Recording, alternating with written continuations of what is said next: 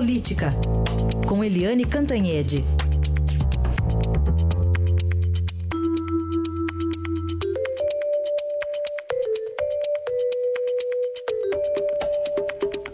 Começando a semana ainda com os respingos, né, para dizer o mínimo, do, de uma história fantástica lá do, do feriado. A ministra dos Direitos Humanos adiantou a coluna do Estadão, informou com exclusividade que iria ganhar acima do teto, queria receber 61 mil reais por mês, Eliane. Bom dia. Bom dia, Raíssen. Bom dia, ouvintes.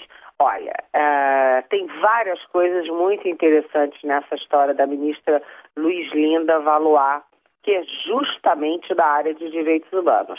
Primeiro, ela é magistrada aposentada, desembargadora aposentada, uma mulher das leis. É, e queria, mesmo sendo mulher das leis, queria é, passar por cima da lei que institui o teto salarial para o funcionalismo. E o teto é de 33.700 e ela queria acumular os dois vencimentos de aposentada e de ministra para ganhar 61 mil reais. E aí a coisa já era horrorosa, né? Já era assim, é, enfim, como você disse, fantástica, mas ficou pior ainda quando a ministra foi tentar justificar, porque ela justificou dizendo, mas eu preciso é, cuidar do cabelo, comprar roupa, maquiagem, perfumes, quer dizer, a, a população brasileira, né, que precisa comer, é, se locomover, morar, mandar filho para a escola, ter saúde, né, ter educação, fica horrorizado em saber que a ministra precisa de 61 mil reais por mês de salário público, né, para poder cuidar de perfume, maquiagem, cabelo, roupa, sapato. Foi assim, foi ocupou, né, o nosso feriado essa história da ministra, inclusive porque mostra aquela história do, do jeitinho, a história é, de como burlar as leis, a história dos privilégios, todo mundo querendo a sua boquinha. Só que essas coisas, né, dinheiro não, não nasce em árvore, né? Não é como grama que a gente põe um pouquinho de grama e vai se multiplicando. Quem paga essas coisas todas é o chamado povo brasileiro.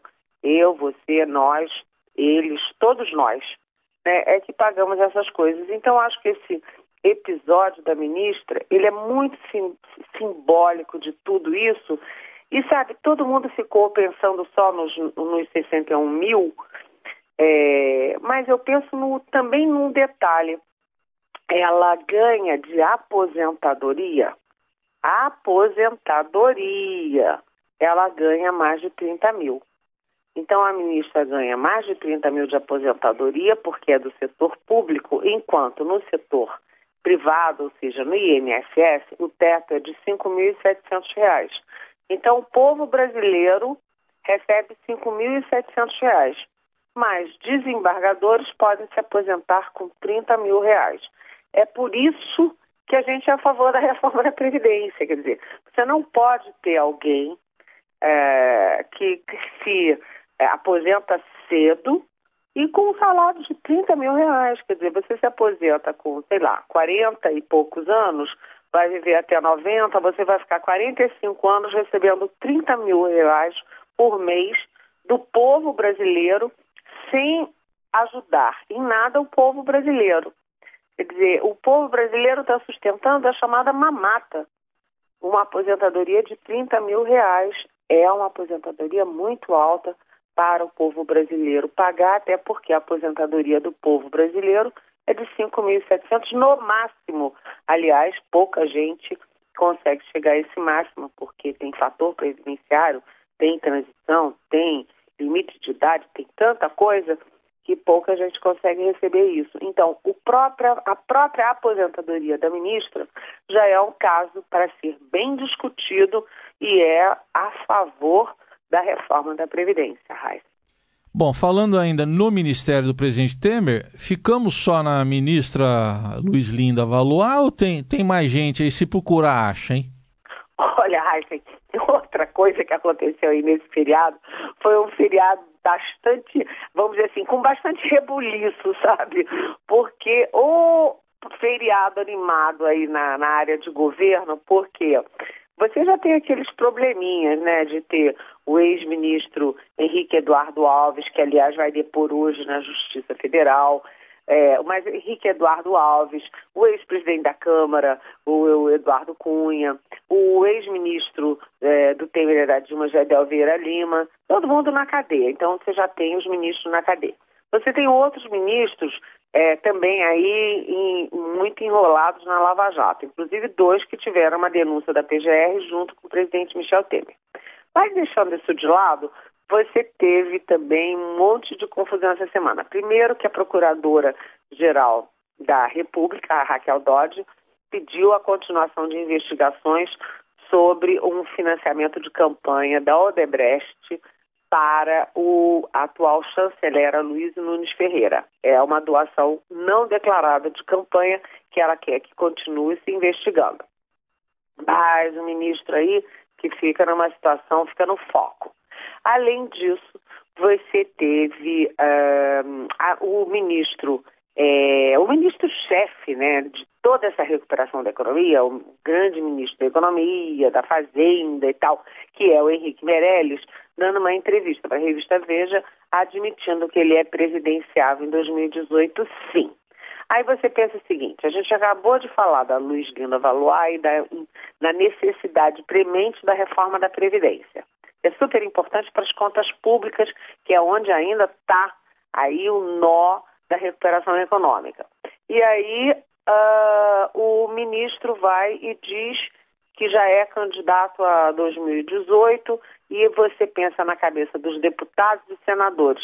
Se o ministro já está se liberando para falar que é candidato, imagina os deputados e senadores se vão querer se meter com reforma da Previdência se eles estão pensando é mesmo na própria reeleição. Então foi uma frase infeliz do ministro, do ministro, uh, do ministro da Fazenda. Mas nisso tudo, acho que a, a coisa mais retumbante é a crise aberta pelo ministro da Justiça, Torquato Jardim, com o Rio de Janeiro, porque você viu que ele falou um monte de verdade aqui entre nós, em família, né, Heisen? Porque a gente detesta a fofoca. Tudo aquilo que o ministro Torquato Jardim falou não chega a ser, assim, mentira deslavada, né?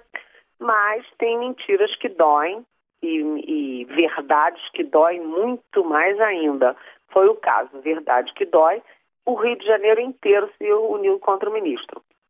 Você pega o governador Pezão, o secretário de Segurança, Roberto Sá, o presidente da Câmara, Rodrigo Maia. Tal. Eu disse lá na minha coluna de sexta-feira que só faltaram se, se insubordinar contra o ministro o Sérgio Cabral. Primeiro que o Sérgio Cabral está muito é, deprimido porque perdeu aqueles, aquela cinemateca bacana dessa, que essa imprensa chata foi publicar, e ele perdeu a Cinemateca. E o Fernandinho Beramar também não pôde resistir contra o ministro, porque ele está é, ocupadíssimo das penitenciárias tentando ali comandar o PCC. Então, fora o Sérgio Cabral e o Fernandinho Beramar, o Rio de Janeiro inteiro se insubordinou contra o ministro e criou uma frente horrorosa aí para o governo federal, né? Agora, aí você pergunta, onde é que está o presidente da República, né? Com é, Luiz Linda Valois fazendo das suas, o Torquato Jardim falando que não deve, o Henrique Meirelles é, atropelando tudo se lançando candidato, o, o chanceler sendo é, alvo da Procuradora-Geral da República. Cadê o presidente?